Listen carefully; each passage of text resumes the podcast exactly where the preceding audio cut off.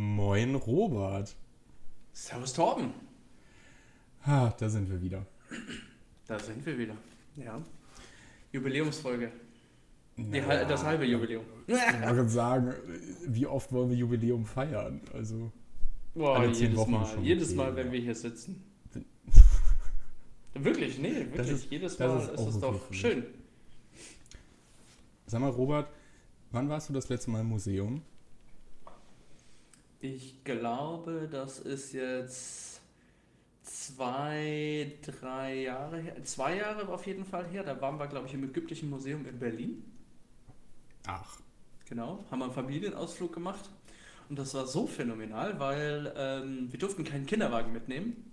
Und unsere große Tochter konnte damals noch nicht laufen. Und irgendjemand, nicht ich, hat sie drei Stunden durch das ganze Museum getragen. Eine Hochleistung, ne? Nur mal Die so, Shoutout an meine Frau, Personal. Hochleistung. Bitte? die haben aber nettes Personal. Äh, ja, nee, nee, Shoutout an meine Frau, dass die das so durchgezogen hat. Das war äh, der Hammer. Ich war nämlich gesundheitlich nicht in der Lage dazu. Okay.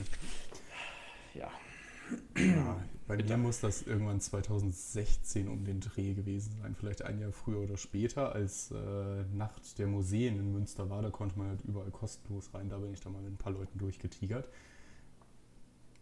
Aber warum ich diese Woche wieder in einem Museum war, erzähle ich später. Jetzt hast du es so schön gepitcht Du wolltest und du anfangen. spannst mich jetzt. Ja, ich wollte anfangen. Das stimmt. Das Jetzt stimmt. haben wir den Cliffhanger, ist doch auch nett. Ach, toll, toll, tolle Überleitung. Großartig. Ich habe schon gedacht, wo soll das hinführen? Aber okay. Wusstest du, dass im Washington Museen auch kostenlos sind, wie das Air and Space Museum in Washington und das Holocaust Museum? Ich war noch so nie in den USA. einige. Dann, ähm, ja, kann man mal machen. Ähm, ja, ich wollte anfangen, weil ich mich nochmal auf die letzte Folge beziehen wollte. Da haben wir ja, oder habe ich ja über den Petitionsausschuss berichtet, über diese tatsächlich direkte Art und Weise, wie man halt an der Demokratie teilnehmen kann, auch als Nicht-Parteimitglied, als Nicht-Abgeordneter, sondern jeder aus dem Volke. Nach Grundgesetz ist es ja gegeben, dass man sich daran beteiligen kann. Und die Landtäge haben natürlich auch in der Form was. Und da wollte ich nur einmal ganz kurz drauf eingehen. Hier bei uns in Bayern gibt es auch einen Petitionsausschuss. Auch da gibt es Einzelpetitionen, Sammelpetitionen. Aber äh, es gibt keine in dem Sinne äh, Massenpetition, in dem äh, man auf der Webseite oder so unterschreiben kann, wie es halt im Deutschen Bundestag ist, also eine öffentliche Petition. Und zwar, ich zitiere, die Geschäftsordnung des Bayerischen Landtags sieht keine öffentliche Petition, wie zum Beispiel beim Deutschen Bundestag, vor. In Bayern werden Petitionen jedoch grundsätzlich in öffentlichen Ausschuss, Ausschuss, Ausschusssitzungen behandelt. Ah, da haben wir den Versprecher des Tages. Ja, so sieht es in Bayern aus, aber gleiches Recht für alle. Auch hier dürfen schriftlich per Brief Petitionen eingegangen werden und eingeschickt werden. Äh, hierbei genügt die Adresse und Unterschrift einer Bezugsperson, die die Interesse, Interessen der jeweiligen Gruppe vertritt. Ähm, das wäre dann der Petent. Ja, und äh, auch bei einer Einzelpetition können anonyme oder nicht unterschriebene Petitionen bearbeitet, nicht bearbeitet werden. Ja, also man muss schon sich zu erkennen geben. Das heißt, man kann als einzelne Person eine Petition in Bayern einreichen, aber dann können andere das nicht hochvoten sozusagen. Oder was ist jetzt Mm, so Unterschied zum nicht, Bund? aber du könntest, keine Ahnung, auf Facebook oder eine Plattform oder irgendwie, irgendwie musst du halt Unterschriften sammeln. Ja, das, der Bayerische Mhm. Landtag hat dafür kein System wie der Deutsche Bundestag, dass du Unterschriften sammeln kannst. Und äh, das musst du halt selber irgendwie machen. Geh auf change.org oder irgendwo anders hin. So kommen dann auch diese Plattformen dann wahrscheinlich zum Zuge und bieten dann die Möglichkeit an, diese Unterschriften zu sammeln. Und dann kannst du das wiederum nehmen und beim Bayerischen Landtag einreichen. Hm. Ja, Klingt ein bisschen So. umständlicher, aber an sich genauso gut. muss ich. Es, es bietet, also ich würde jetzt mal behaupten, dass nicht viele Das ist jetzt nur mal mein Best Guess, ich habe es nicht überprüft. Ich glaube, nicht viele Bundesländer haben eine Möglichkeit, öffentliche Petitionen zu unterschreiben im, im Netz. Ich glaube, da ist der Bundestag wahrscheinlich sogar noch am fortgeschrittensten. Ja, dass, der Bundestag am, dass der Bundestag am fortgeschrittensten ist, das würde ich ja auch äh, verlangen von ihm. Aber ob es jetzt in Hamburg einen Petitionsausschuss gibt, das weiß ich gar nicht. Das muss ich jetzt mal, das schreibe ich mir mal als erste Hausaufgabe auf. Genau, prüf das mal. Ich möchte das nächstes Mal von dir hören. Dann will ich aber auch eine Äh, und- Note haben. Okay, klar, gerne, kriegst du. Ich schreibe mir auf. Note 6 an. Äh, Note. Bitte wenigstens würfeln. okay, ich würfel. Ich hab. Nimmst du 20er Würfel? Gerne. Gut, wir machen Punkte. Wo wir gerade vom Bundestag und Petitionen reden, ich möchte hier einfach nur, weil wir das letzte Mal ja auch darüber gesprochen haben, das wäre ja auch ein gutes Material. Ähm, ich habe da mal geschaut, äh, während ich so ein bisschen da durchgescrollt bin, habe ich zum Beispiel eine Petition gefunden, die jetzt noch zwei Tage möglich ist. Also, mh, wenn man jetzt äh, die Folge hört, ist es leider schon zu spät. Aber nichtsdestotrotz, nichtsdestotrotz möchte ich äh, die einfach mal hervorheben, weil das ist nur mal von der Art Petition, die man da so vorfinden kann, ist da zum Beispiel gefordert, oder der Titel heißt Einführung eines gestaffelten Mutterschutzes. Ähm, da geht es darum, wenn eine Frau vor der 24. Schwangerschaftswoche eine Fehlgeburt hat, bekommt sie keinerlei Mutterschutz ähm, zugestanden. Ja, also nicht, nicht einen Tag. Muss dann auch wieder ganz normal arbeiten gehen und so weiter. Das ist alles. Ja, aber das ist ja eine sehr emotionale Sache. Ich meine, du verlierst dein Kind in einem Moment, ähm, wo es wo es halt schon, ja, es, es ist schon jemand für dich als Mutter, als Vater, als werdender Vater und so als Familie. Ja, das ist schon jemand. So, ähm, der Text sagt, das ist nicht nachvollziehbar, weshalb eine Frau, die nach 18 Wochen und 6 Tagen eine Fehlgeburt erleidet, 0 Tage Mutterschutz erhält und eine Frau, die ihr Kind einen Tag später verliert, 18 Wochen Mutterschutz. 18 Wochen? Richtig. So, Das ist nur, ja direkt richtig. nur wegen dem Tag. Und da bin ich mir ziemlich sicher, dass das amtlich sehr genau genommen wird. Und ähm, das muss ich doch sagen, das wollte ich ja einfach mal herausstellen. Ich fand das eine sehr interessante Petition. Jetzt gerade im Moment eine sehr schöne Zahl. Ein- 9.999 Unterzeichner. Und es werden hoffentlich noch ein paar mehr. Ähm, ich werde mir fürs nächste Mal vornehmen, irgendwo eine Petition zu nehmen, die ein bisschen länger noch da ist, damit wir, äh, damit auch alle Hörer hier da noch Zeit haben, sofern ihr die Folge pünktlich hört zu Release. Ähm, aber ich, das, das ist so eine Petition, wo ich sagen muss, ja, das macht Sinn, das zu staffeln und halt einfach zu gucken, wie lange bist du denn eigentlich schon mit dem Kind schwanger und machst basierend darauf dann deinen Mutterschutz, weil ob das jetzt ein Tag mehr oder weniger ist, ganz im Ernst, emotional trifft es dich genauso. Ja, ob jetzt 18 Wochen oder 17 Wochen oder 19 Wochen, das ist, ähm, kann ich sagen, das ist nicht einfach. Nein, auf keinen Fall. Und deswegen, das halte ich zum Beispiel für so eine sinnvolle Petition. Deswegen wollte ich sie an der Stelle einfach mal erwähnen und kann jeden nur noch mal animieren, da drauf zu gehen. Es gibt auch viele komische Petitionen, Beispiel Lohn für Eltern bei Kindererziehung zu Hause, oder sprich Kindererziehung könnte man das ja bezahlen. Ich weiß nicht, wer das bezahlen soll, aber der Text ist auch sehr kurz von dieser Petition. Ich meine, er wurde geprüft und veröffentlicht. Aber hm, ja, da bin ich mir ein bisschen unsicher. Unten drunter gibt es viele Diskussionszweige, da kann man dann viel diskutieren und mitlesen. Gibt jetzt auch nicht allzu viele Unterschriften für das Ding, aber es ist da, ja. Also da muss man, da kann man schön drin wühlen. Ja, Geld vom Staat verlangen ist natürlich immer einfach, ne? Das stimmt, das stimmt, ja. Das äh, ist wirklich immer einfach. Aber ob man es dann kriegt, ne? Also Geld. Moment, erstmal danach verlangen ist eine Sache, das wirklich beantragen ist eine andere, weil wenn du wirklich ernsthaft Geld vom Staat dann haben willst, dann mach dich auf Bürokratie gefasst. Äh, ja, und man muss sich erstmal ein Mhm. Faxgerät anschaffen, ne? naja, Ja. genug auf der deutschen Verwaltung rumgehackt.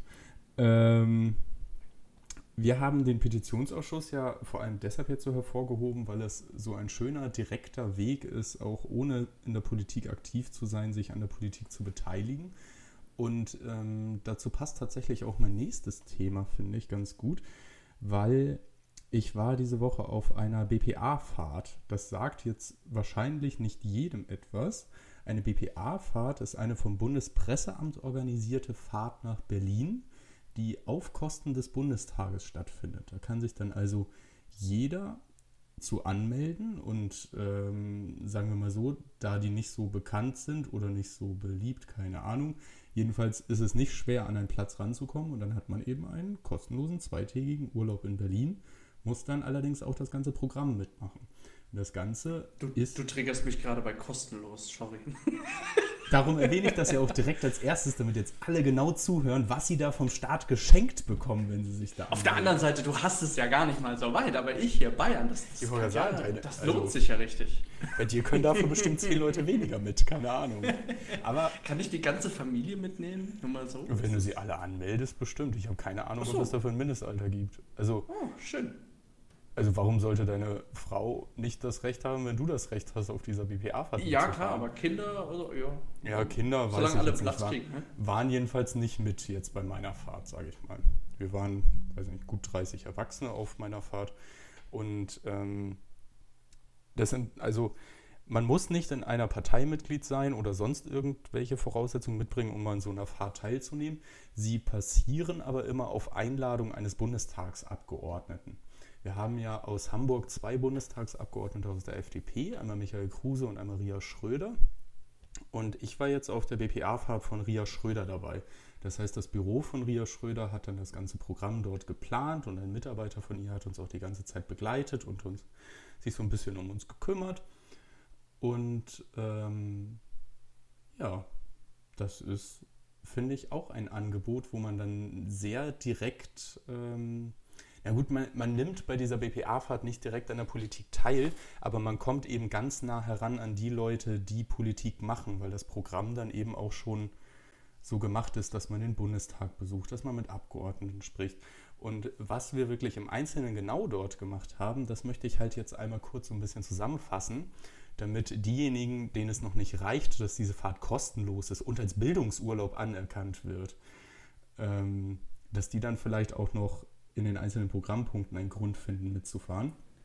Warte mal, Bildungsurlaub lässt sich steuerlich absetzen oder warum? Äh Bildungsurlaub ist zusätzlich zu dem normalen Urlaub. Ach so. Das ist, ah. Den traut sich aber nie jemand zu nehmen, weil die Arbeitgeber dann teilweise ungehalten werden. Ich wusste auch gar nicht, dass das geht. Hm, wieder was gelernt. Tja, über Bildungsurlaub können wir nochmal eine separate Folge machen, wenn du möchtest. Das wäre gut, das wäre gut. Das ist, da kann man nämlich so einiges anrechnen, aber wie gesagt, das äh, hat die Arbeitgeberseite durchaus, äh, sind die dann nicht so spendabel meistens. Ähm, whatever. Ich habe dich ja eben nicht umsonst gefragt, wann du das letzte Mal im Museum warst. Und ich habe ja schon erwähnt, wie lange das bei mir jetzt her war. Weil unser erster Halt direkt nach beim CDU beim CDU äh, Büro war. Äh, die CDU-Bundesgeschäftsstelle, da sind Nein. wir dran vorbeigefahren am zweiten Tag, aber das war jetzt nicht der Museumsbesuch, den wir am ersten Tag gemacht hatten, sonst würde ich den auch nicht so groß einbinden. Aber es, also dieser Museumsbesuch, der wird wirklich den größten Abschnitt jetzt einnehmen von meinem Bericht, weil ich den wirklich wahnsinnig krass fand. Im ersten Moment, oder jetzt nochmal langsam, wir sind am Hauptbahnhof angekommen, sind zum Reisebus gekommen und sind dann mit diesem Reisebus, ich glaube, fünf Minuten gefahren und es wären noch nur zehn Minuten zu Fuß gewesen, weil das Ding wirklich direkt neben dem Hauptbahnhof ist. Dort ist das Futurium. Es bezeichnet sich auf der Homepage selbst auch gar nicht als Museum, hat sich aber schon wie so ein Museum angefühlt, weil da halt so einzelne Ausstellungsstücke waren, die einem gewisse Sachen vermitteln sollten. Und da standen da interessante Texte dahinter. Und im ersten Moment dachte ich wirklich so, also bin so richtig aufgeregt in Berlin angekommen und dachte, ja, geil, BPA-Fahrt, jetzt sind wir ja alle hier, ist so ein bisschen Klassenfahrt-Feeling. Und dann werden wir erstmal einfach so am Museum abgesetzt und es wird gesagt, in zwei Stunden holen wir euch wieder ab. Und ich dachte so im ersten Moment, ja, okay, dann laufe ich jetzt ja so zwei Stunden rum und habe bestimmt nach einer Viertelstunde alles gesehen. Und so war das dann am Ende aber tatsächlich gar nicht. Irgendwann hatte dieses Futurium äh, mich so in seinen Bann gezogen, dass ich wirklich angefangen habe, jeden einzelnen Text an der Wand zu lesen und ähm, das war wirklich sehr faszinierend gemacht alles. Selbst bezeichnet sich das Futurium, wie schon gesagt, nicht als Museum, sondern als Haus der Zukünfte. Und ich habe vor Beginn der Aufzeichnung extra nochmal gegoogelt. Ja, sie schreiben wirklich Haus der Zukünfte und nicht Haus der Zukunft. Es sind also schon Zukünfte in Plural und alleine das kann ja schon zum Denken anregen. Und genau das hat das Futurium auf vielfältigste Art und Weise bei mir geschafft. Es hat wirklich ganz viele Gedanken losgetreten und es, es, war einfach, alles, was da war, hat sich mit Zukunft beschäftigt und irgendwie Gedanken angerissen und auf Probleme hingewiesen, aber dabei ohne, ohne dieses Fatalistische. Also wenn man heute über die Zukunft diskutiert, dann geht es ja ganz oft um Weltuntergang, um Atomkrieg, um Umwelt, Klimakatastrophen und etc. pp. Und dort waren einfach ganz sachlich Informationen aufbereitet und eher optimistisch, was in Zukunft alles möglich ist, was in den nächsten zehn Jahren kommt, was für Fragen wir uns in der Zukunft stellen müssen. Und das war insgesamt einfach sehr sympathisch. Insbesondere den Keller fand ich sehr faszinierend, wo ich dann aber am Ende gar nicht so lange gewesen bin, ähm, weil also der Keller hieß Future Lab, also Future Laboratorium. Ähm, und da waren so ein paar interaktive Sachen ausgestellt, wo unter anderem war ich halt wirklich direkt als erstes bei dem Stück, was ich dann nachher wirklich als mein Lieblingsstück auserkoren habe. Da war nämlich so eine, so eine kleine quadratische Fläche, wo man mit so Lego-ähnlichen Häusern, ähm, die ein bisschen verschieden geformt waren, so dass man irgendwie erkennen konnte, das ist ein Wohnhaus, das ist Industrie, das ist ein Bürogebäude, das ist eine Straße, das sind Bäume und das ist Wasser. Das waren, glaube ich, die sechs Geländetypen. Und dann konnte man die da eben so raufpuzzeln und dann haben die immer, sind die immer aufgeleuchtet in einer bestimmten Farbe. Industrie war gelb und Straßen waren grau, also so, dass man gut unterscheiden konnte, was man da zusammengebaut hat. Und dann hatte man eben so einen kleinen Stadtplan auf diesem Quadrat und daneben war ein Bildschirm, auf dem analysiert wurde, wie gut die Stadt funktioniert, die du da gerade zusammengebaut hast. Dann wurde dein Verkehr bewertet, dann wurde bewertet, ob du genug Industrie hast, ob du genug Bäume hast, ob du genug Freiflächen hast, ob du genug Wohngebäude hast. Und das war wahnsinnig interessant, damit rumzuspielen, weil auch mit Smileys bewertet wurde, wie gut es um zum Beispiel Luftverschmutzung steht. Und dann konnte man wirklich gucken, was eigentlich passiert, wenn man bei einer vielbefahrenen, vielbefahrenen Kreuzung einfach das Mittelstück der Kreuzung wegnimmt und einen Baum dahin setzt. Spoiler, Verkehr wird ganz schlecht, aber er freut sich, weil aus irgendeinem Grund hat dieser Computer, sobald man auch nur eine Kreuzung drin hatte, immer gesagt, dass man zu viele Kreuzungen hat. Also man soll wohl offenbar nur noch Kreisverkehre bauen in der Zukunft, die man da dann aber nur mit so einem 3x3-Feld dann machen kann. Es war, es war wahnsinnig interessant, da so ein bisschen mit rumzuspielen und zu gucken, wie sich die Smileys dann verhalten. Und ich habe dann, ähm, also erst waren als ich da ankam, waren eigentlich alle Smileys so am Lächeln, aber es gab auch breites Grinsen, also es wäre auch besser gegangen, aber irgendwie war mein erster Antrieb, das will ich kaputt machen. Ich will mal gucken, ob ich mit möglichst wenigen Eingriffen alle Smileys auf, auf böse kriege. Und dann habe ich da so ein paar Sachen kaputt gemacht, aber damit auch einzelne Smileys dann ähm, böse gekriegt, aber nie alle. Und dann habe ich irgendwann diesen Versuch aufgegeben und wollte das Gegenteil versuchen, also alles wieder gut zu machen und habe gefühlt genau das wieder rückgängig gemacht, was ich vorher kaputt gemacht habe. Aber es haben nicht wieder alle Smileys gelächelt. Ich musste irgendein Detail anders gemacht haben beim Zurückbauen als beim Hinbauen. Und das, äh, ja, das, das hat mich fuchsig gemacht. Also da, da hätte ich Stunden dran verbringen können an diesem kleinen Spiel.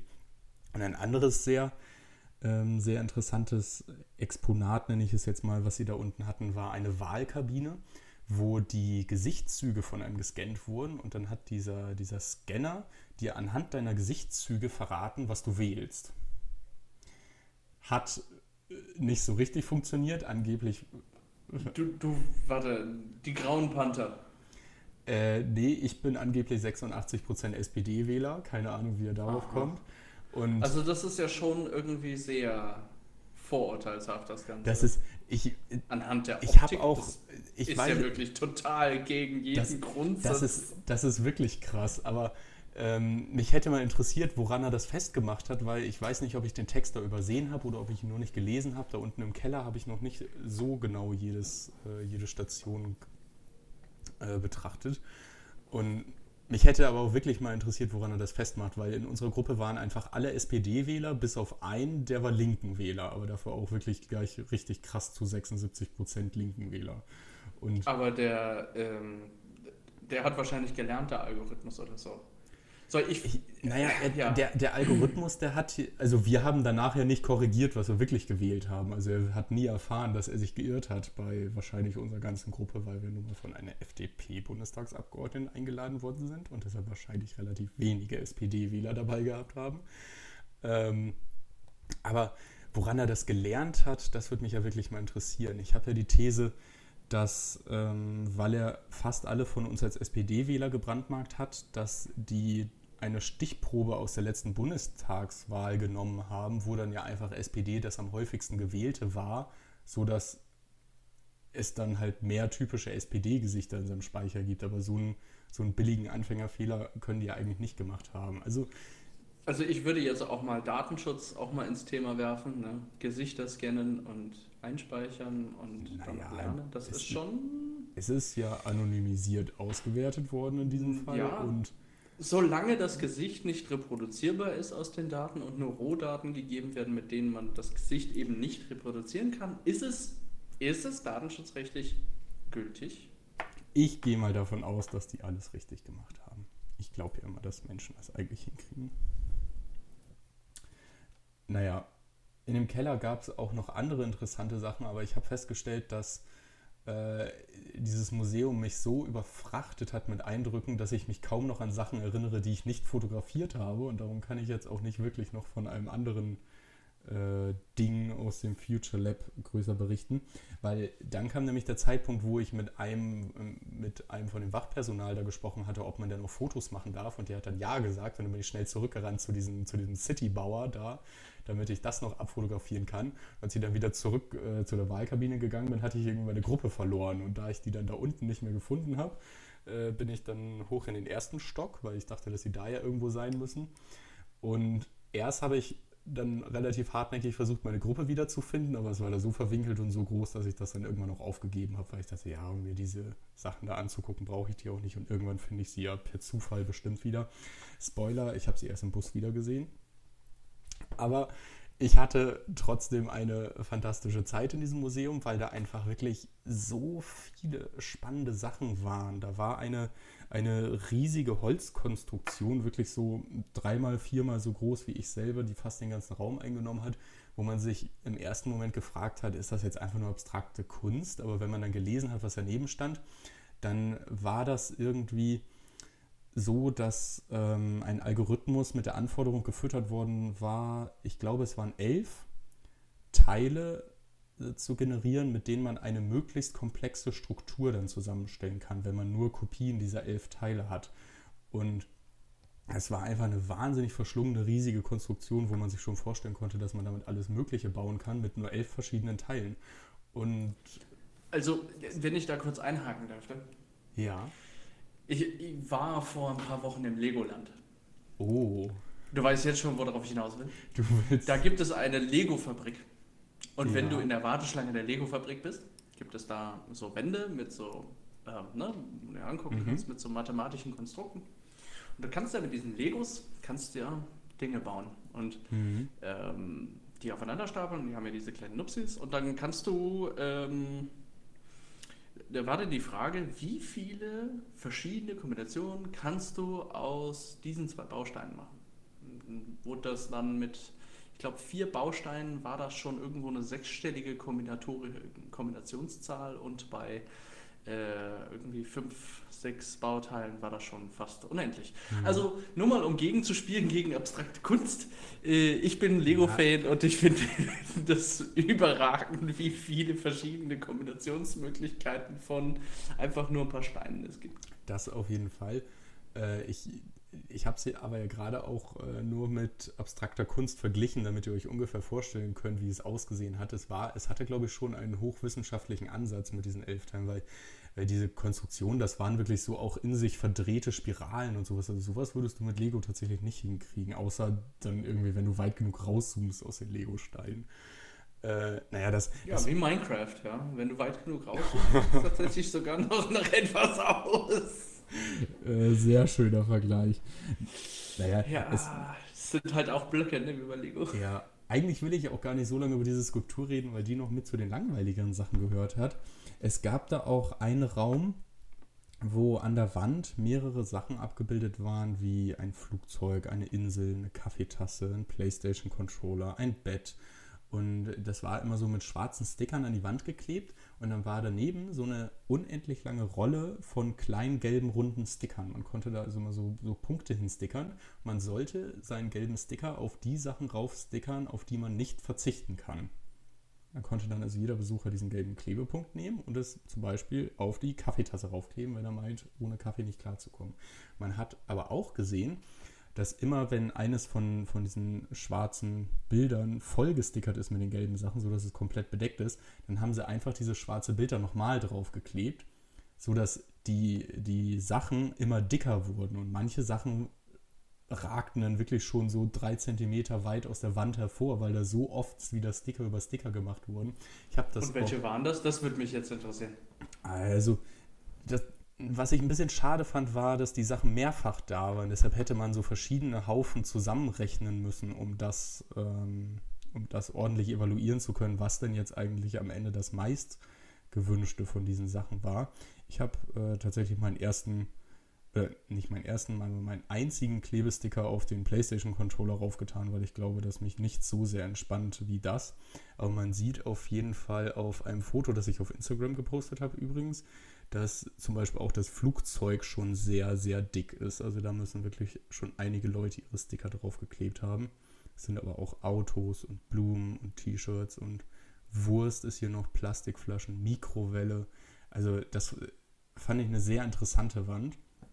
Und direkt links daneben war dann auch eine Tafel, wo man raufschreiben konnte, worauf man nicht verzichten kann im Leben. Also wo man noch so ein bisschen mehr freestylen konnte.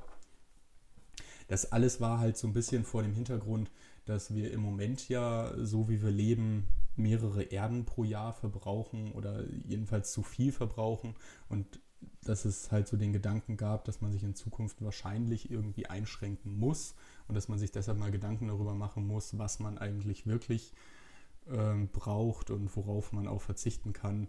Robert hat mein Bild gefunden, sehr schön. Und ähm, ja, das war der Gedanke, der da so angerissen wurde. Aber es wurden auch Gedanken angerissen, wie wer sollte eigentlich wohin reisen können. Und dann gab es da einen Raum, in dem man in verschiedenen Pässen dann nachgucken konnte und was dann auch mit Kartenmaterial unterstützt wurde, ähm, mit welchem Pass man eigentlich gerade wohin reisen kann, unter welchen Voraussetzungen. Und es ist natürlich gerade auch äh, bei uns Liberalen schon irgendwie so der Gedanke da, dass man natürlich überall frei hinreisen so, können sollte. Aber das, die Karte hat dann ganz gut wiedergegeben, dass das im Moment noch nicht der Fall ist. Vielleicht kurzer Fun Fact: Es gibt da tatsächlich äh, im Internet eine Liste, die wertvollsten Reisepässe Mhm. Und da kann man dann, da gibt es dann auf Wikipedia, glaube ich, ist sie sogar, kannst du eine Liste von Reisepässen sehen und ganz oben ist der, der die meisten Länder ja. halt bereisen kann. Der deutsche Pass ist gar nicht so weit weg von oben, aber er ist nicht ganz oben. Aber der ist schon mal recht gut. Ja, ich glaube, also ja, da habe ich kein schon mal Foto. nicht so schlecht. Genau, ich habe da kein Foto von gemacht, deshalb kann ich es jetzt nicht mehr genau wiedergeben, aber ich meine, dass der mächtigste Reisepass aktuell von irgendeiner kleinen Insel ist und ja. die Staatsangehörigkeit von dieser Insel kann man sich für 2 Millionen Euro kaufen, wenn ich mich richtig daran erinnere. So dass also jeder, der einfach nur genug Geld hat, diesen mächtigsten Pass auch erwerben kann, wenn er möchte. Das äh, fand ich auf jeden Fall interessant. Ansonsten gab es da noch so Glassäulen, die leider gerade geräumt worden waren, weshalb ich da nicht mehr so viel von ablesen kann, wo man da stand dann immer eine Frage drüber und man konnte dann mit der Kugel entweder ein Ja oder ein Nein reinwerfen, je nachdem, ob man dieser These zustimmt oder nicht. Und wäre es nicht gerade vor kurzem gelehrt worden, hätte ich da halt richtig schön erkennen können, ob, die, ob der durchschnittliche Besucher des Museums eher dafür oder dagegen ist. Und äh, da waren dann aber irgendwie so, da lagen dann 8 zu 5 Murmeln drin oder so, sodass man da jetzt nicht wirklich was von ableiten kann, glaube ich. Aber was ich in dem Raum so interessant fand, war, dass ein, eine junge Frau, ein Mädchen am Ende ihrer Teenagerjahre, keine Ahnung, ich glaube, sie gehörte zu einer Schulklasse, dass sie da vor mir ging, die Fragen gelesen hat und, und dann so ganz verächtlich sagte, oh, die Fragen sind so dumm, als würde ich jemanden fragen, ob er Rassist ist. So, also sie wollte mit dieser Formulierung offensichtlich nur darauf hinaus, dass die Fragen für sie total eindeutig waren und dass man nur eine dieser Antworten nehmen kann. Und ich hatte tatsächlich auch den Eindruck, dass die Fragen gar nicht so knifflig waren, wie man sie an der Stelle hätte machen können.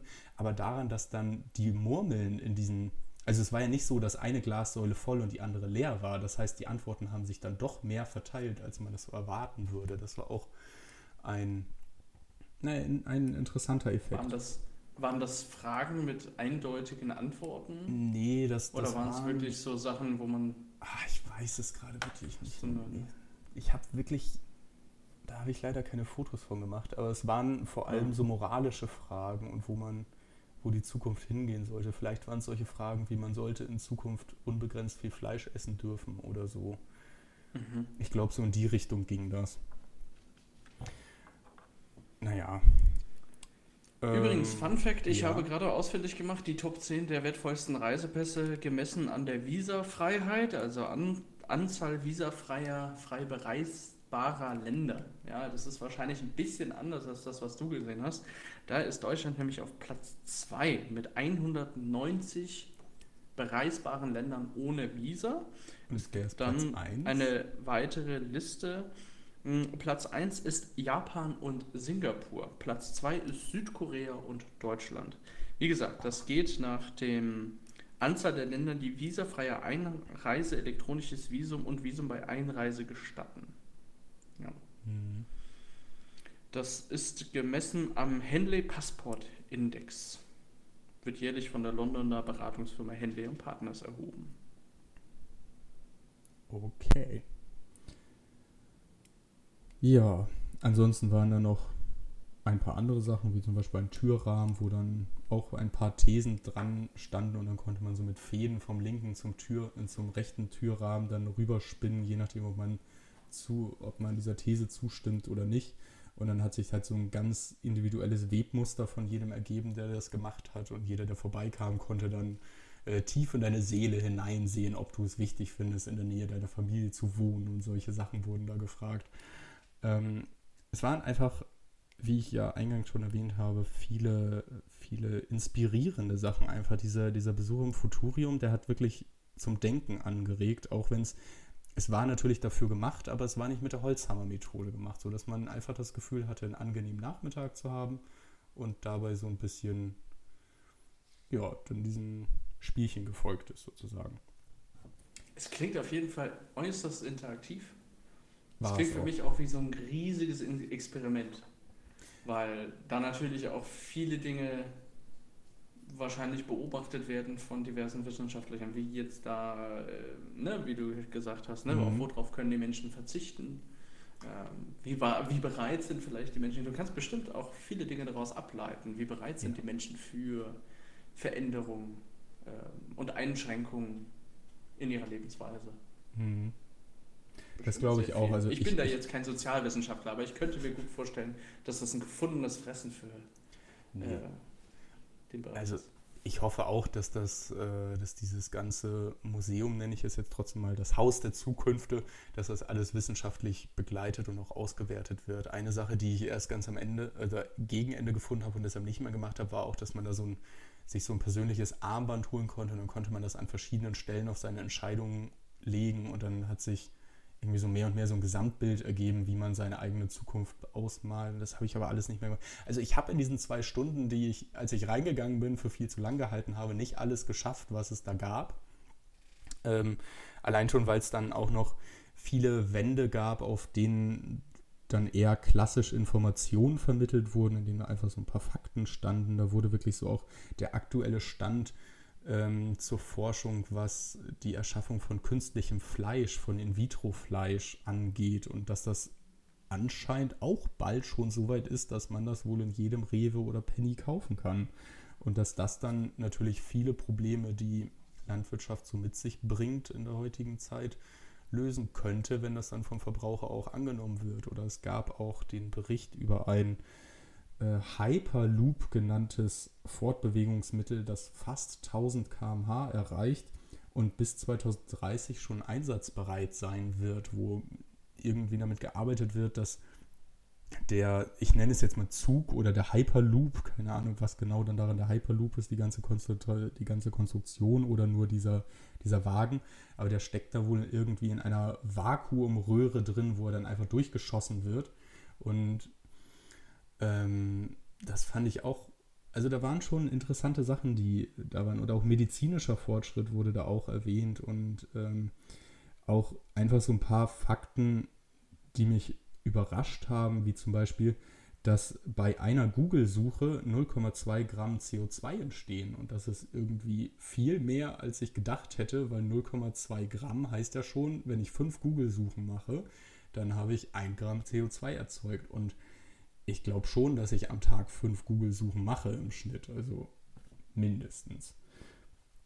Ohne darüber nachzudenken, dass dabei auch CO2 entsteht. Deswegen ist es vielleicht nicht schlecht, direkt auf eine Datenbank oder was zuzugreifen, wie zum Beispiel Wikipedia oder so, ähm, und das da einzugeben, anstatt halt über Google und dann falschen Suchbegriff und dann nochmal suchen, nochmal suchen. Aber ich weiß jetzt nicht die CO2-Bilanz von sowas, aber ja, jetzt überleg mal, bei jede E-Mail kostet hm. auch CO2. Ähm, und äh, 99, irgendwas Prozent der E-Mails sind Spam-E-Mails. Ja, das ist, das ist wirklich widerlich. Aber glaubst das du, ist, das ist, wenn man sich das mal hochrechnet, wie viel CO2 das dann bedeutet. Ich will es gar nicht wissen. Ich würde fast sagen, da müsste man vielleicht auch mal ansetzen, das zu reduzieren, weil wir reden hier über Tempolimit und andere Dinge, aber ich glaube, da geht auch eine Menge ab. Was? Wir haben jetzt zum Beispiel Fun Fact, ein weiterer Fun Fact, wo du das gerade CO2 ansprichst und äh, Energieverbrauch. Ähm, Kryptowährung, Ethereum, hat gerade umgestellt die Art und Weise, wie Ethereum entsteht ja, und, und gemint wird. Ähm, und diese Form, diese Umstellung ähm, ja, spart jetzt 99,9% der Energie ein, ja, weil es halt eben nicht mehr gemint wird wie Bitcoin, sondern anders. Und äh, das sind insgesamt, und äh, auf den Namen komme ich gleich zu sprechen, wer das äh, ausgerechnet hat. Das sind dann insgesamt 0,2% des globalen Stromverbrauchs, die dabei eingespart werden. Nur mal so. Hm, das klingt doch gut.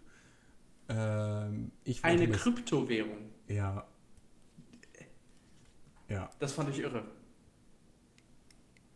Gut, ich wollte noch irgendetwas sagen zu Spam-Mails.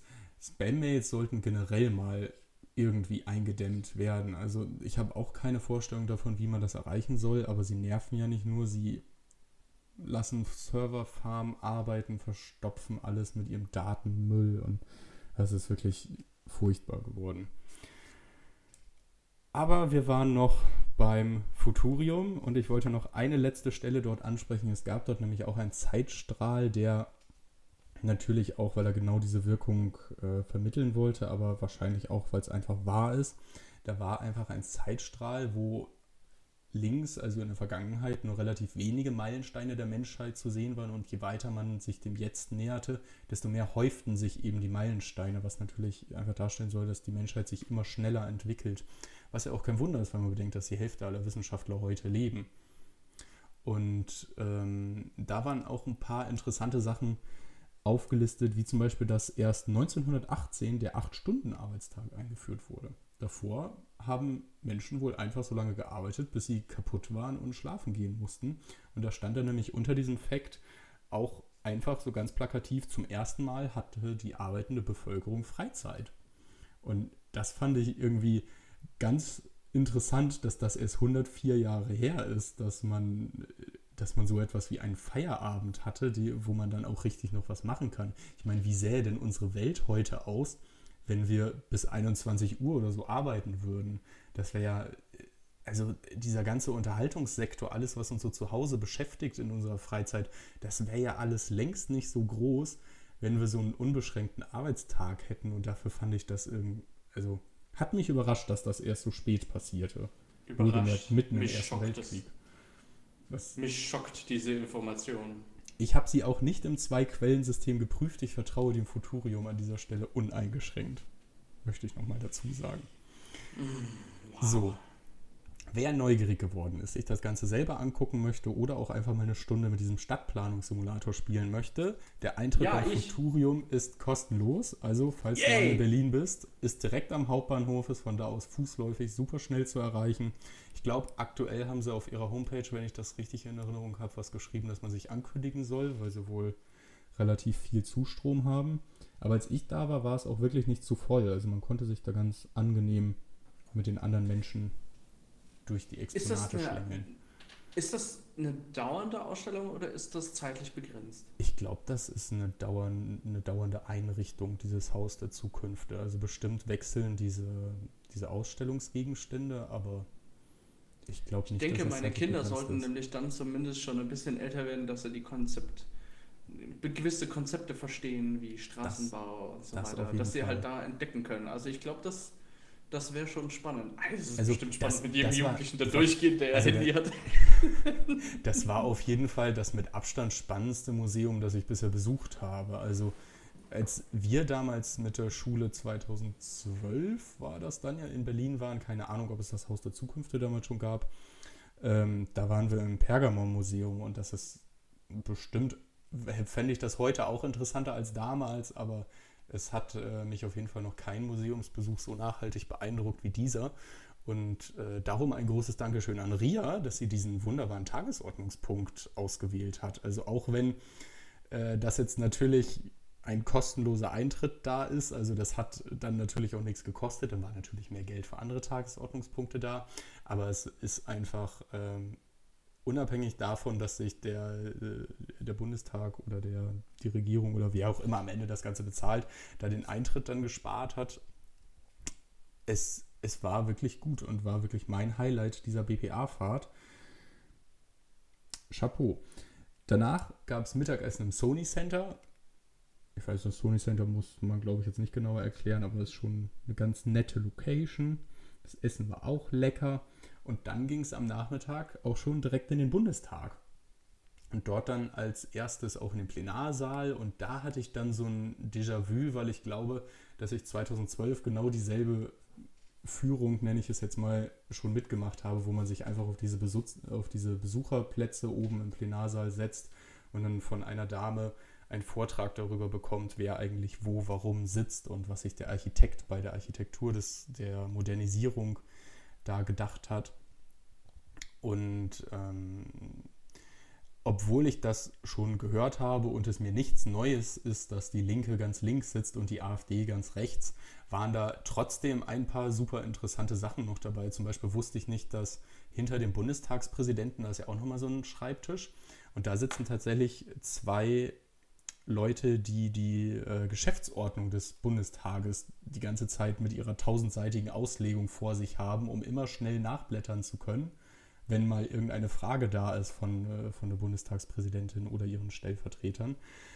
Und das wusste ich zum Beispiel nicht. Und direkt als ich reingekommen bin, das ist mir in der Übertragung noch nie aufgefallen, aber in dem Block rechts vom Präsidium, wo die Bundesratsvertreter sitzen, da gibt es einen Platz, der komplett einzeln ist, der, wo die Bank nicht verbunden ist mit den restlichen Plätzen. Wusste ich auch nicht, wer da sitzt. Es ist die, die, ähm, die Bundeswehrbeauftragte. Hat sie dann tatsächlich in ihrer Rede erwähnt, ohne dass ich nachfragen musste. Das war auch ganz nett. Das stimmt, die Bundeswehrbeauftragte ist ja unabhängig vom Parteileben und soll ja auch parteiübergreifend agieren. Hat ja auch kein, kein politisches Mitspracherecht im Sinne, sondern hat ja auch eher eine beratende Funktion, beziehungsweise ist das Ohr- und Sprachrohr der Bundeswehr. Ja, und das hat man dann eben mit einem abgekapselten Platz, auch optisch. So Die sehr nette. Dame ist übrigens äh, bei Lage der Nationen interviewt worden. Okay. Kann ich nur empfehlen, sich das auch mal reinzuziehen. Da wird Lage der Nation uns aber dankbar sein, dass wir mit unserer unendlich viel größeren Zuhörerschaft jetzt Werbung für sie gemacht haben. Absolut, absolut. Ähm, Gut, wir waren beim Mittagessen des ersten. Ah, nee, wir waren ja schon im Bundestag angekommen. Danach äh, ging es dann nach dem Vortrag im Plenarsaal halt hoch aufs Dach. Da konnte man einerseits ein paar schöne Selfies machen, obwohl ich sagen muss, dass man schönere Selfies vom Dach des Futuriums machen konnte, weil von da aus konnte man eben die ganzen Regierungsgebäude im Hintergrund haben, während man vom Reichstagsgebäude das Reichstagsgebäude selber natürlich nicht mit drauf bekommt und auch die anderen Gebäude so ein bisschen zu nah sind, um sie wirklich gut mit drauf zu kriegen. Also auch wenn man einfach nur ein schönes Selfie vom Regierungsviertel Berlin haben möchte, Futurium ist die erste Anschrift meiner Meinung nach. Ähm, dort hatten wir dann so ein bisschen Freizeit, um uns auch, um auf die Kuppel raufzugehen und wieder runter zu gehen. Und dann sollte dort eigentlich auch unser Gespräch mit Ria Schröder sein. Die war dann aber leider gesundheitlich verhindert. Aber sie hat uns Ersatz organisiert, weshalb wir dann dort mit Dr. Christoph Hoffmann sprechen konnten auch einem FDP-Abgeordneten aus der Fraktion. Der hat ähm, hauptsächlich so Forst- und Entwicklungsthemen. Waren jetzt nicht meine Schwerpunkte, muss ich sagen, aber es war schon interessant, was die Gruppe dann so gefragt hat. Und er hat sich dann auch wirklich Zeit genommen, alle Fragen zu beantworten. Und wann hat man denn schon mal die Gelegenheit, einfach so in einem relativ vertrauten Kreis auf einem sonnigen Dach einen Bundestagsabgeordneten mit Fragen zu löchern. Ich habe ihn dann zum Beispiel gefragt, wie eigentlich ähm, die Beziehung zwischen Bundesfachausschuss und Bundestagsfraktion ist, weil das ja zwei fachlich arbeitende Gremien sind. Und ich hätte jetzt erwartet, dass es da etwas eine offiziellere Beziehung gibt, aber es ist wohl tatsächlich so, dass die mehr oder weniger nebenher arbeiten und sich dann ab und zu mal gegenseitig Input geben und dass es da dann aber durchaus auch dazu kommen kann, dass in der Bundestagsfraktion gerade etwas beschlossen wurde, was im Bundesfachausschuss anders beschlossen wurde. Also es scheint also, äh, naja, kann man wohl nichts dran machen. Dann waren wir tatsächlich schneller durch als ursprünglich geplant und unsere Führerin, die glaube ich vom vom BPA selbst war. Ich weiß es nicht. Jedenfalls hat sie uns äh, mal die ganzen Sachen erläutert, hat uns dann angeboten, vorm, ähm, vorm Abendessen nochmal kurz ein bisschen da rumzulaufen und ein paar Sachen zu zeigen. Und dann sind wir mit ihr so in der Gegend um das Brandenburger Tor herumgelaufen, wo ja auch einige Botschaften sind. Und sie kennt sich aber hauptsächlich mit preußischer Geschichte aus, haben wir dann festgestellt. Sie hat uns dann wirklich wirklich eine Stunde lang preußische Geschichte im Akkord äh, vermittelt, so wirklich vom einen König zum anderen und wie die, wie die Hugenotten aus Frankreich kamen oder dieses Viertel gegründet haben. Und es war, es war wahnsinnig interessant, aber auch wahnsinnig viel Input auf einmal. Also die, das hat sie alles so auswendig runtergebetet, welcher Bruder da mit wem und wer König in oder von Preußen war, was ein großer Unterschied ist, wie ich gelernt habe. Man kann König in, aber nicht von Preußen sein. Es ist äh, das, also es, es war erschlagend und wahnsinnig interessant, sagen wir es mal so. Das ist beeindruckend. Ich bewundere jeden Menschen, der historische Events und sowas halt in seinem Kopf hat und das mhm. runterspielen kann. Ich kann sowas nur bei anderen Dingen. Ja. Aber wahre menschliche Geschichte, da bin ich, da bin ich echt schwierig. Ja. Ich kann dir über 800 Pokémon aufzählen, aber ich kann dir jetzt schon keinen einzigen Namen ja. von preußischen Königen noch sagen. Es so ist, ungefähr, so ist, ungefähr. Es ist, ja. es ist wirklich deprimierend. Gab es mal ein schönes Bild, ne? ja. So. Mein Gehirn funktioniert einfach nur so. Ja. Na gut. Ähm, ja, dann ging es halt nach dem Abendessen einfach ins Hotel. Das Hotel war entweder in Kreuzberg oder in Neukölln. Also wir waren irgendwie im Grenzgebiet davon, also schon so Berliner Szeneviertel. Als wir dann da abends noch rumgelaufen sind, um eine schicke Bar zu finden, haben wir festgestellt, es gibt da keine Bars, es gibt da nur Spätis. Also haben wir uns einfach nur ein Wegbier aus einem Späti rausgeholt und sind dann nach einem nächtlichen Spaziergang auch relativ schnell wieder schlafen gegangen. Was ja auch gut war, denn am nächsten Morgen ging es ja auch sofort weiter dann tatsächlich mit dem Reisebus durch äh, die interessanten Viertel von Berlin. Man hat sozusagen so ein bisschen politisches Sightseeing mit uns gemacht. Weil ich jetzt sagen muss, dass sich das politische Sightseeing jetzt auch nicht so sehr vom allgemeinen Sightseeing unterschieden hat. Also Checkpoint Charlie und was man alles so kennt als Tourist, das haben wir alles abgefahren. Klingt gut, klingt wirklich gut. Ich finde, wenn ich in Berlin rumfahre, ich bin einmal mit dem Schiff da durchgefahren, auch durch das Regierungsviertel ging es dann da durch, haben wir so eine, ähm, äh, aus Berufswegen so eine Tour gemacht. Man spürt halt irgendwo diese Politik in der Luft so ein bisschen. Aber wenn man dann doch andere Sachen wiederum guckt, die ganzen Museen, das ist schon beeindruckend, was da alles ist. Ja.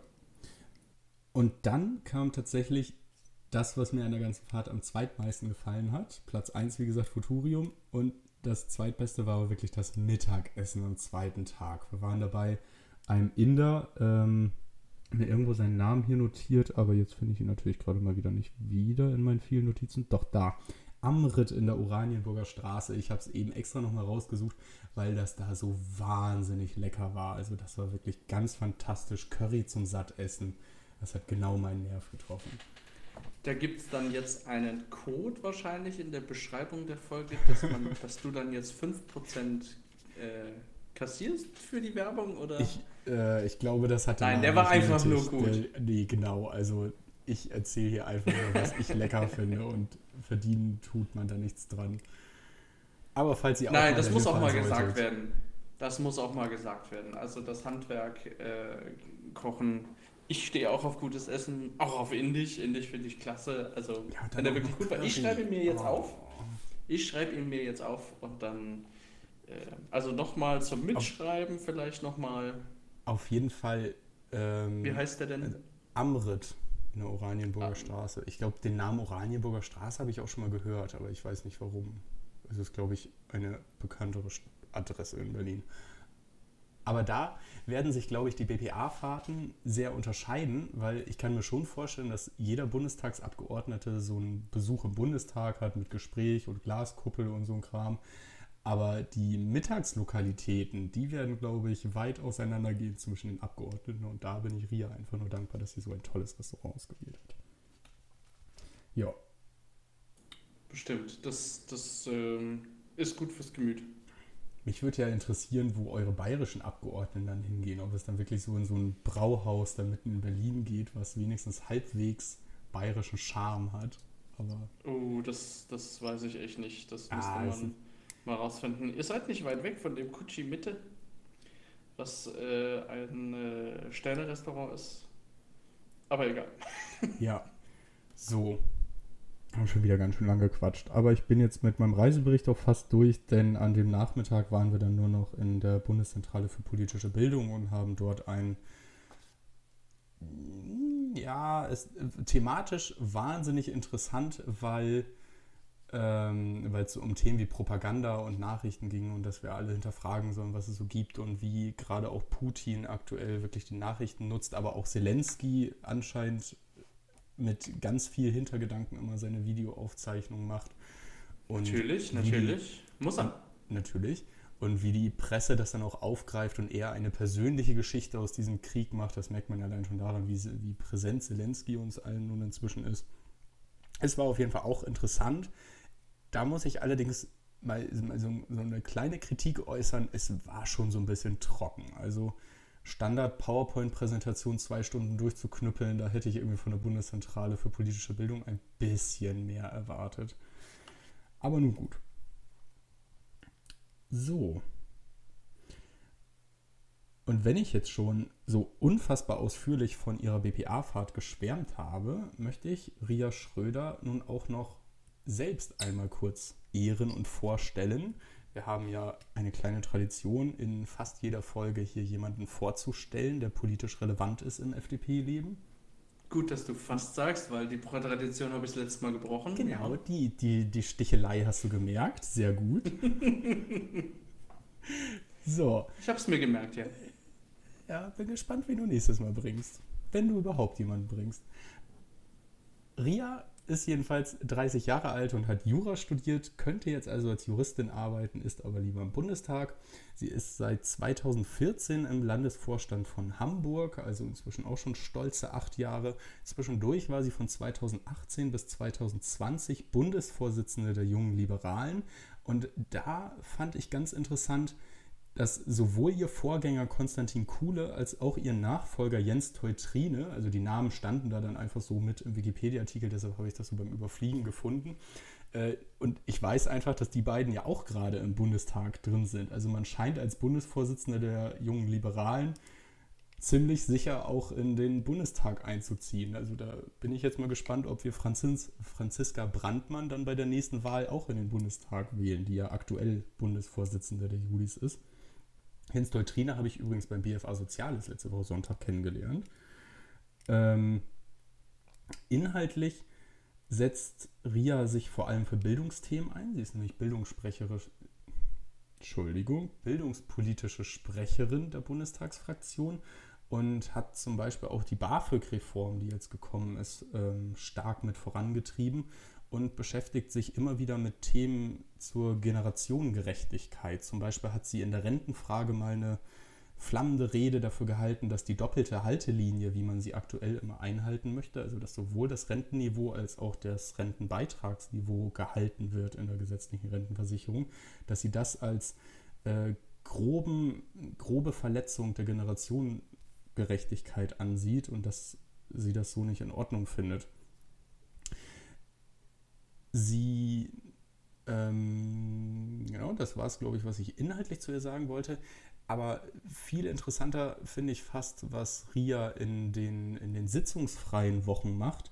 Denn wer ihr auf Instagram folgt, der wird wissen, dass sie da wirklich unermüdlich von einer Station zur nächsten tourt und sich Kindergärten und Schulen anguckt, die auch immer ein irgendwie besonderes Konzept dabei haben. Ich meine mich jetzt zum Beispiel an ein, an eine Grundschule zu erinnern, die so eine Roboter-AG hatten, wo man mit dem Roboter schon in frühen Jahren so ein bisschen spielerisch erforschen kann, wie Algorithmen funktionieren.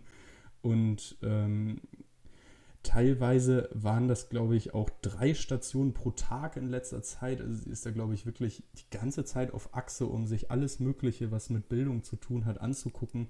Und ich muss wirklich sagen, dabei wirkt sie immer wahnsinnig sympathisch. Also sie ist jetzt ja schon die dritte Powerfrau, die ich hier vorstelle im Podcast, aber sie hat dabei wirklich dieses, also sie ist eine durchsetzungsstarke Powerfrau, aber sie ist dabei erfrischend menschlich geblieben. Also sie wirkt deshalb trotzdem gar nicht wie eine Bundestagsabgeordnete, obwohl sie fantastische Arbeit macht, so ist das nicht gemeint, sondern wirklich einfach noch wie so der ganz normale, nette Mensch von nebenan. Und das finde ich wirklich sympathisch an der guten Ria. Ein Fun Fact habe ich natürlich auch. Sie hat in ihrem Bundestagsbüro ein großes, etwas abstraktes Gemälde hängen, was ich auf den ersten Blick auch sehr schön fand. Und in einem Interview habe ich letztens äh, gehört, dass dieses Bild von ihrer Oma gemalt worden ist. Das fand ich irgendwie auch nochmal sehr nett. Sie ist in diesem Interview in ihrem Büro auch gefragt worden, was sie denn äh, jungen Menschen sagen möchte.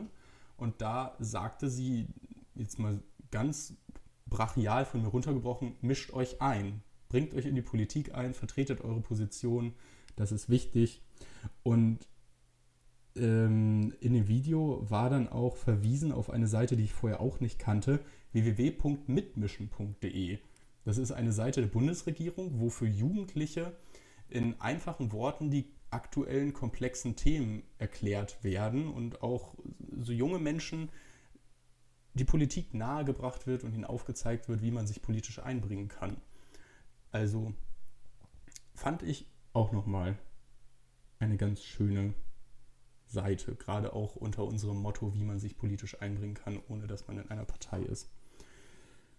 Gut, jetzt habe ich sehr viel zur BPA-Fahrt und RIA geredet.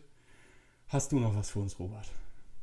Ja, also erstmal äh, danke, Torben. Äh, Ria Schröder ich meine, mit 30 Jahren Abgeordnete, das ist schon, also da muss man auch Powerfrau sein, Powermensch ja, sein. Fall. Durchsetzungsvermögen haben, dass man da an dieser Stelle halt auch sitzt, wo man sitzt.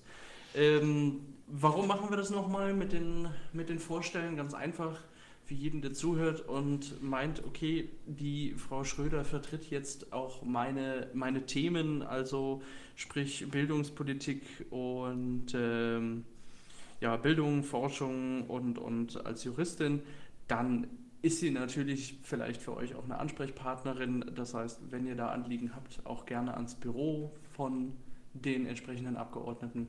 Darum machen wir das, um halt nicht nur die Minister, sondern auch die Abgeordneten halt ein bisschen rauszustellen. Ja, mir geht es vor allem immer darum, dass ich finde, gerade in der FDP ist, ist nur so ein ganz kleiner Kreis von Menschen wirklich bekannt in der Nation. Also es gibt da Lindner, es gibt jetzt vielleicht noch die Minister und vielleicht noch eine Strack-Zimmermann und noch Kubicki und ich glaube, mehr kennen die meisten Leute wirklich gar nicht. Und deshalb möchte ich hier wirklich Leute vorstellen, von denen ich finde, dass sie super Arbeit machen in der Politik, aber die aus irgendeinem Grund in der Öffentlichkeit noch nicht so den Durchbruch gefunden haben. Also. Genau. Deswegen ja. machen wir das. Ja, sehr schön. Vielen Dank. Ähm, boah, super interessant. Wie kann ich das noch toppen? ja, ich komme jetzt, kann ich auch gar nicht, weil ich komme jetzt mit einem banal trockenen Thema eigentlich und äh, Jetzt Shoutout an die Person, die ich eben schon nennen wollte bei der Berechnung der ähm, Stromeinsparung, nämlich ähm, Frank Thielen. Der hat mich nämlich auf das Thema gebracht, was ich jetzt ansprechen möchte. Frank Thielen, Investor, man kennt ihn vielleicht das Höhle der Löwen, Digitales und so weiter, das sind so seine, seine Investitionsobjekte. Hat sich ja Höhle der Löwen zurückgezogen. Wie dem auch sei, er war nämlich jetzt vor kurzem bei Markus Lanz und hatte dort über das Thema Inflation gesprochen und ich hatte einen Beitrag von ihm auf LinkedIn gesehen, wo er ein äh, Kurzvideo von seinem Auftritt bei Markus Lanz zeigte, dass er sagte, dass es ja nicht die Lösung sein kann, äh, Geld zu drucken und in den Menschen zur Verfügung zu stellen oder irgendwie daraus Hilfen zu kreieren. Woraufhin dann ein weiterer Gast kann jetzt nicht genau sagen, wer, aber ich könnte mir vorstellen von meiner Lieblings-Hidari-Fraktion, äh, dass diese Person sagte, doch klar, das äh, muss man machen. Und er sagte, nee, äh, das heizt ja die Inflation an. Und sie sagte, nein, das wäre ja schlichtweg falsch. Das wollte er klarstellen und hat dann gesagt, was sagt denn, und das fand ich so schön, dass du sie auch erwähnt hast, die Bundeszentrale für politische Bildung denn diese Bundeszentrale für politische Bildung, das darf man sich auch mal merken, bpb.de, tolle Seite, gibt tolles Material, kann man viel von lernen. Und da steht, Inflation, aus Lateinisch Schwellung, ja, äh, bezeichnet eine wirtschaftliche Situation, in der ein Missverhältnis zwischen der volkswirtschaftlich vorhandenen Geldmenge, in Klammern Überangebot, und dem Angebot an Waren und Dienstleistungen herrscht. Das heißt, ganz klar, wenn die Geldmenge mehr wird, heizt das die Inflation an. Punkt. Das ist Fakt. Ich verstehe aber auch nicht, wie man das anzweifeln kann. Also jeder, der irgendwie schon mal erklärt bekommen hat, was Inflation ist, weiß das doch, oder? Ich weiß es nicht, deswegen möchte okay. ich es an dieser Stelle einfach nochmal machen. Inflation bedeutet, die Geldmenge erhöht sich, aber der Wert der Waren nicht. Ähm, also ist es so, wenn ich ähm, eine, ja, wenn ich, Geld ist im Grunde ja eine Ware, wie nicht, wie was anderes auch, wie Eier, wie Flaschen, wie, wie äh, Tassen, was ich mir halt so kaufen kann. Nur früher haben wir ja Tauschgeschäfte mit Sachgegenständen gemacht und Geld kann ich aber mit allem tauschen. Und Geld macht Dinge vergleichbar, das heißt, eine Tasse kostet so viel und ein Auto kostet so viel und ich kann nicht drei Kühe für ein Auto und drei Kühe für eine bestimmte Tasse zahlen. Äh, Geld macht das Ganze vergleichbar und äh, macht dem Ganzen eine ganze Währung draus. Wenn ich aber jetzt dann, und das ist Inflation, wenn ich mir mit 10 Euro 10 Eier kaufen konnte und nächstes Jahr mir mit 10 Euro nur 8 Eier kaufen konnte, dann ist halt mein Geldwert gesunken. Das heißt, es die Inflation ähm, ist, glaube ich, kann es jetzt im Prozent gar nicht ausdrücken, in dem Fall 2 Prozent, äh, 20 Prozent äh, hoch, aber es ist. Da habe ich jetzt so, nicht gut genug zugehört. Ich habe mir die Zahlen nicht gemerkt. Nee. also Inflation bedeutet, ich, meine Kaufkraft verringert sich, weil ich halt nun mal mehr Geld im Umlauf habe. Dadurch wird jeder einzelne Euro natürlich weniger wert. So, das ist erstmal Inflation. Warum erzähle ich das? Ja. Es ist aber natürlich auch umgekehrt so, dass äh, meine Schulden weniger wert sind. Weil Schulden sind ja auch immer Nominalwerte. Das ist korrekt. Und somit verlieren auch Schulden an Wert. Das heißt, wenn die Inflation hoch ist, ist es gut, verschuldet zu sein. Das ist korrekt. Es ist ähm, tatsächlich durch die Niedrigzinspolitik und Inflationsrate und so weiter, war es Und ist es bislang immer noch lukrativer, Schulden zu haben, als Geld auf der hohen Kante zu haben? Mhm. Das, das ist äh, wirtschaftlich so. Ja, und insbesondere gilt das dann ja auch für die Staaten. Die haben ja auch immer große Schulden und deshalb ist es ja Korrekt. auch gar nicht das Ziel, die Inflation bei Null zu halten, weil das gerade hochverschuldeten Staaten wie Italien und Griechenland ja auch hilft.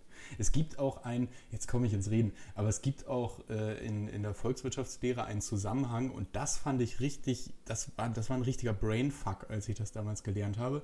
Es gibt einen Zusammenhang zwischen Arbeitslosigkeit und Inflation. Ich meine, dass hohe Arbeitslosigkeit bedeutet niedrige Inflation und hohe Inflation bedeutet niedrige Arbeitslosigkeit. Man hat da wirklich so ein Trade-off zwischen und ich kann auch nicht mehr erklären, wo der herkommt, aber es ist irgendwie einleuchtend, wenn man es erklärt bekommt. Aber im ersten Moment finde ich das total seltsam. Naja, na ja, wenn die Geldmenge sich im Volk erhöht, dann ist jeder einzelne Euro natürlich weniger wert. Ja. Nehmen wir mal an, ich habe fünf Leute, das sind meine Kunden und ich verkaufe halt Waren und die haben über die fünf Leute 100.000 Euro verteilt. Ja, und ich habe da gewisse Preise und dann kaufen die meine Waren. Wenn die dann aber irgendwann 500.000 Euro auf die fünf Leute haben, dann haben die ja das Fünffache an Geld zur Verfügung und dann kann ich ja meine Preise anheben, weil ich, ich, die haben ja mehr Geld. Das heißt, ich kann dann sagen, für meine Ware kann ich das Fünffache verlangen vielleicht oder vielleicht auch nur das Dreifache. Und es tut ihnen genauso wie, wie vorher. Die Menschen haben dann mehr Geld, ja, aber das Unternehmen hat dann weniger Geld. Also das Geld wird ja nicht mehr dadurch, dass du es umverteilst. Also es kann Äh, sein, dass dein, Nein, dass es dein, wird ja dass das sogar genau weniger wert. Weil du kannst weniger Dinge kaufen. Eine Inflation wird ja so gemessen mit einem Warenkorb. Ein Warenkorb, der definiert ist, mit ähm, handelsüblichen Haushalt, was der so braucht.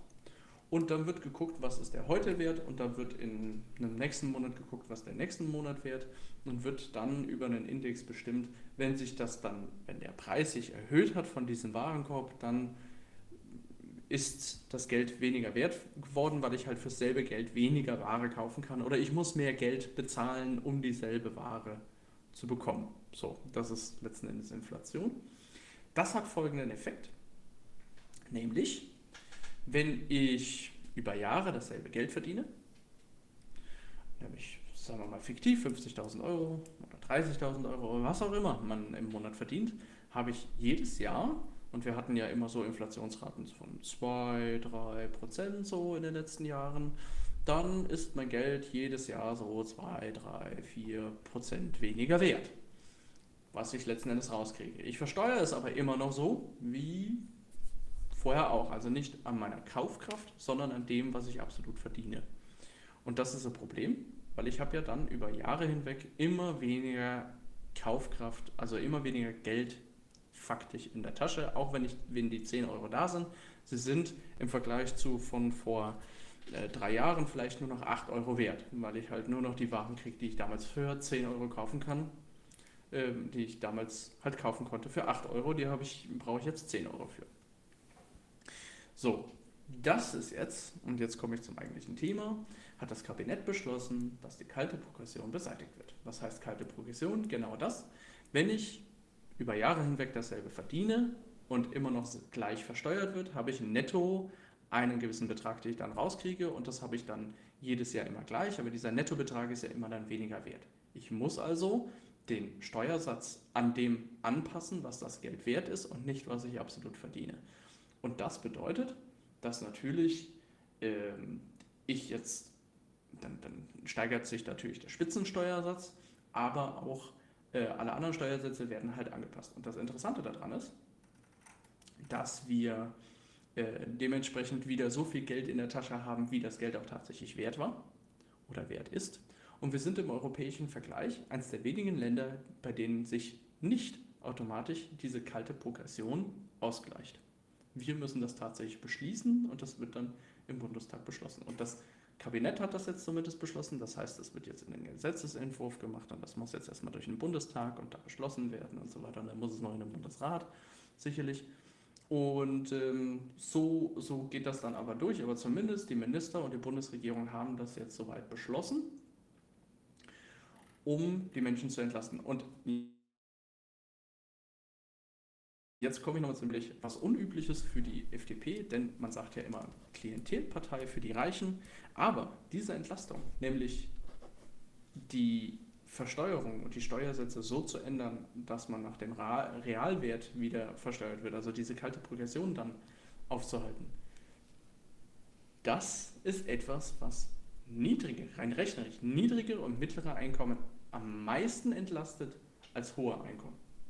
Und das ist ja eigentlich, eigentlich nach Verständnis äh, des, äh, der FDP-Klientelpartei in Anführungsstrichen für die Reichen, äh, ist es ja eigentlich total unüblich, sowas äh, zu tun.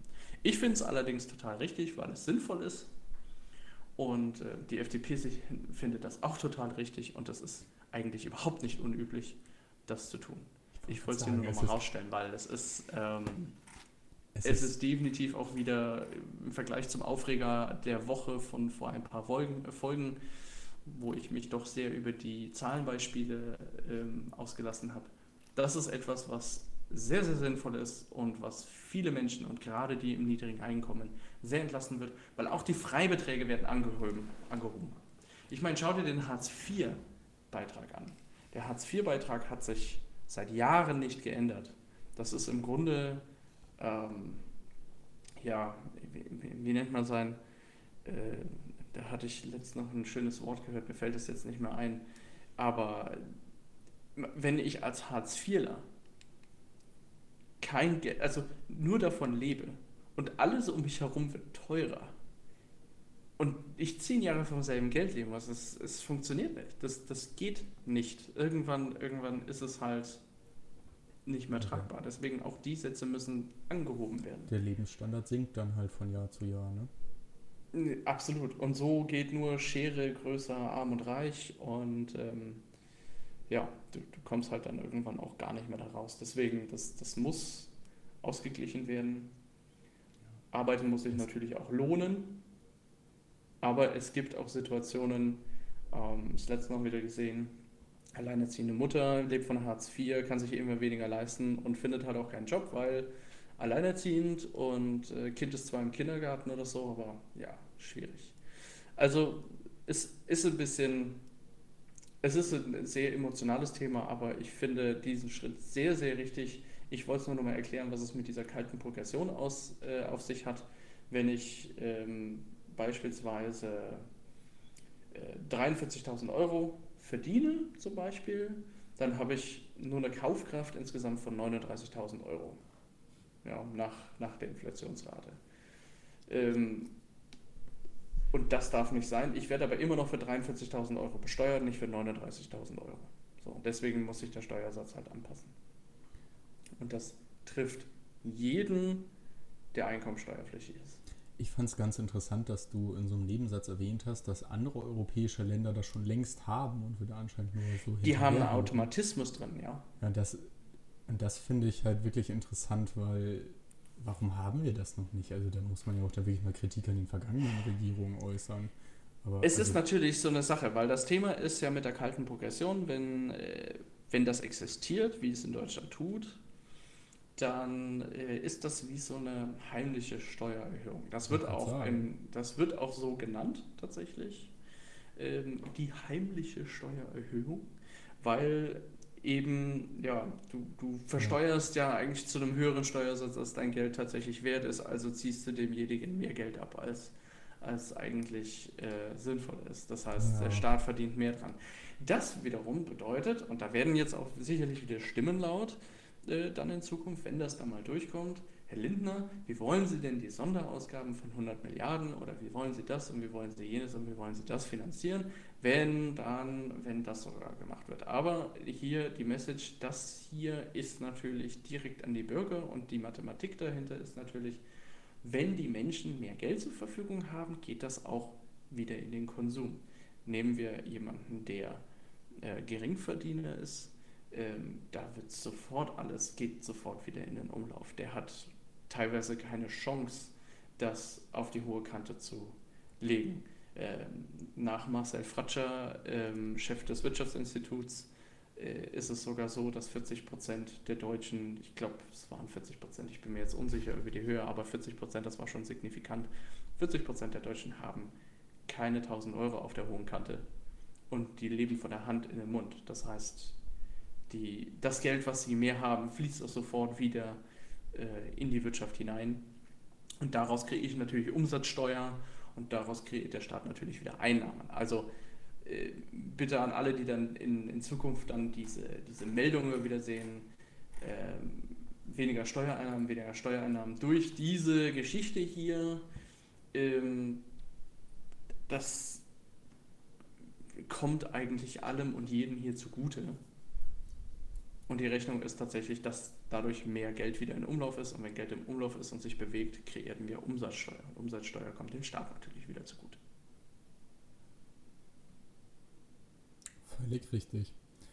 Das war tatsächlich ein trockenes Thema, aber auch ein extrem wichtiges Thema, finde ich, weil wir nun mal gerade einfach diese sehr hohe Inflation haben und es, ähm, weil, also das ist, die kalte Progression ist aber, glaube ich, tatsächlich nur ähm, ein Beispiel für eine große Klasse an Problemen, die wir im deutschen Gesetz haben, weil es unfassbar viele Gesetze gibt, in denen wirklich einfach hart irgendwelche Zahlen reingeschrieben wurden und die wegen der Inflation alle paar Jahre mal angepasst werden müssten, aber es nicht werden. Also da kenne ich aus der betrieblichen ja. Altersvorsorge, fällt mir da auch direkt ein ganz prominentes Beispiel ein, wo die festen Grenzen seit 40 Jahren oder so nicht mehr angepasst worden sind. Also selbst die dienstältesten Kollegen erinnern sich nicht dran, von wann diese Zahlen sind.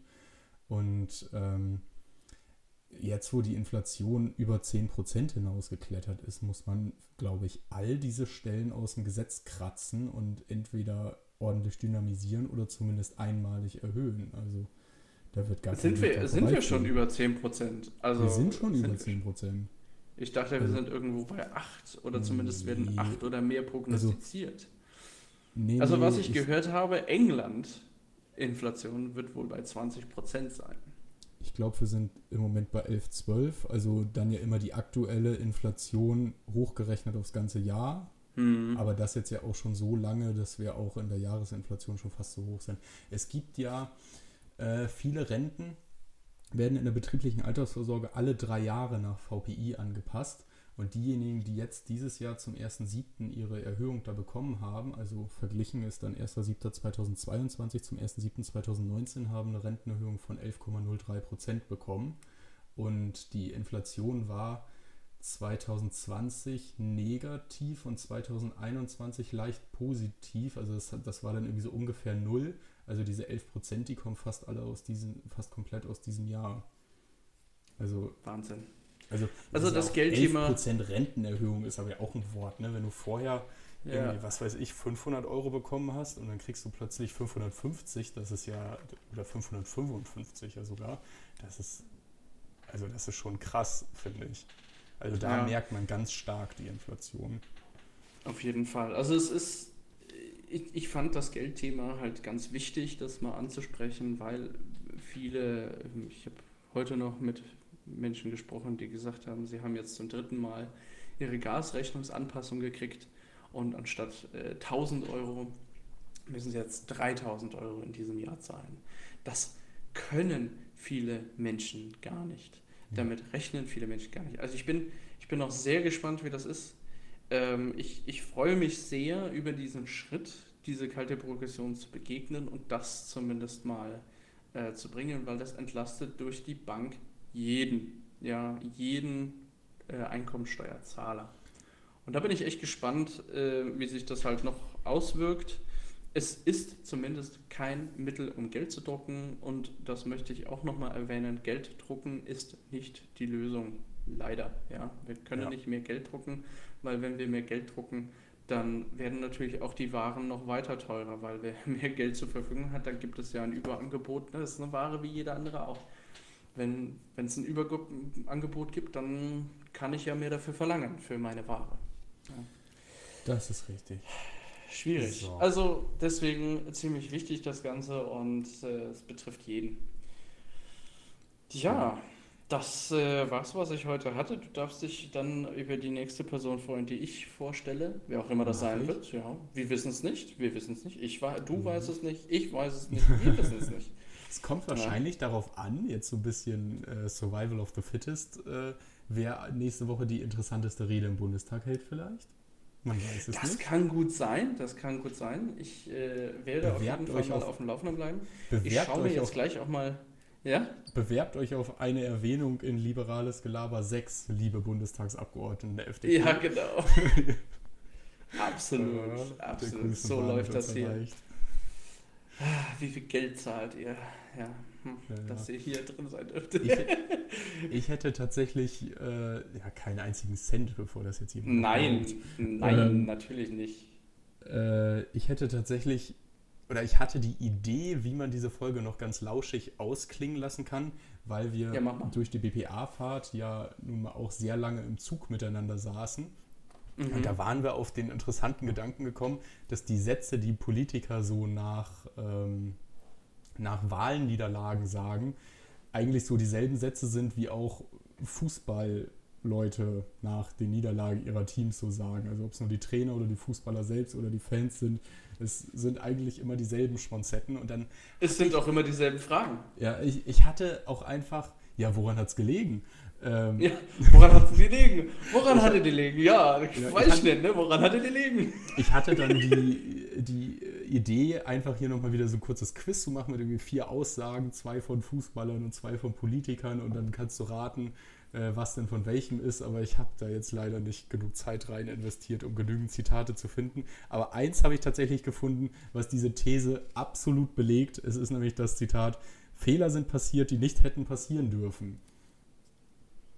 Es kann Das, das, das kann nur aus dem Fußball sein. Es war ein gewisser Herr Armin Laschet letztes Jahr. Oh. Ja, gut, ne?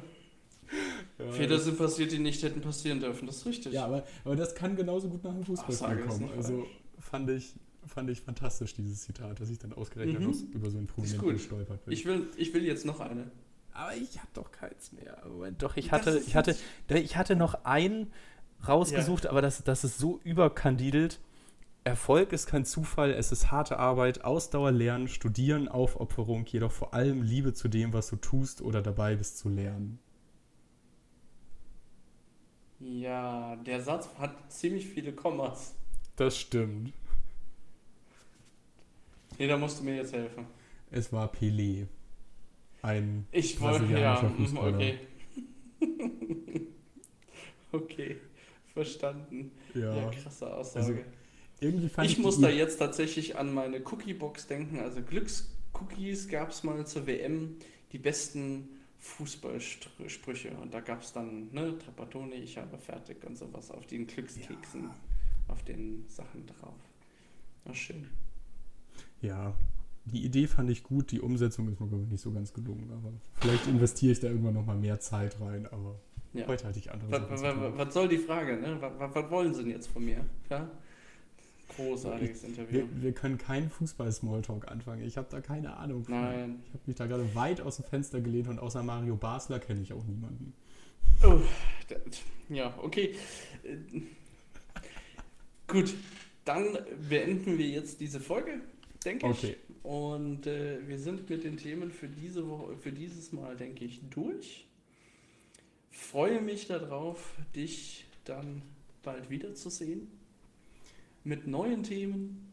Und ja, die LFA-Folge steht ja auch noch aus. Ja, die LFA-Folge, die wir glaube ich schon seit Folge 2 oder so versprechen.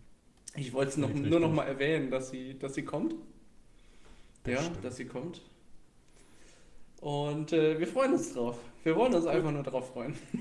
Dann bis zum nächsten Mal, Robert. Ja, bis zum nächsten Mal. Ciao, Torben. Tschüssi.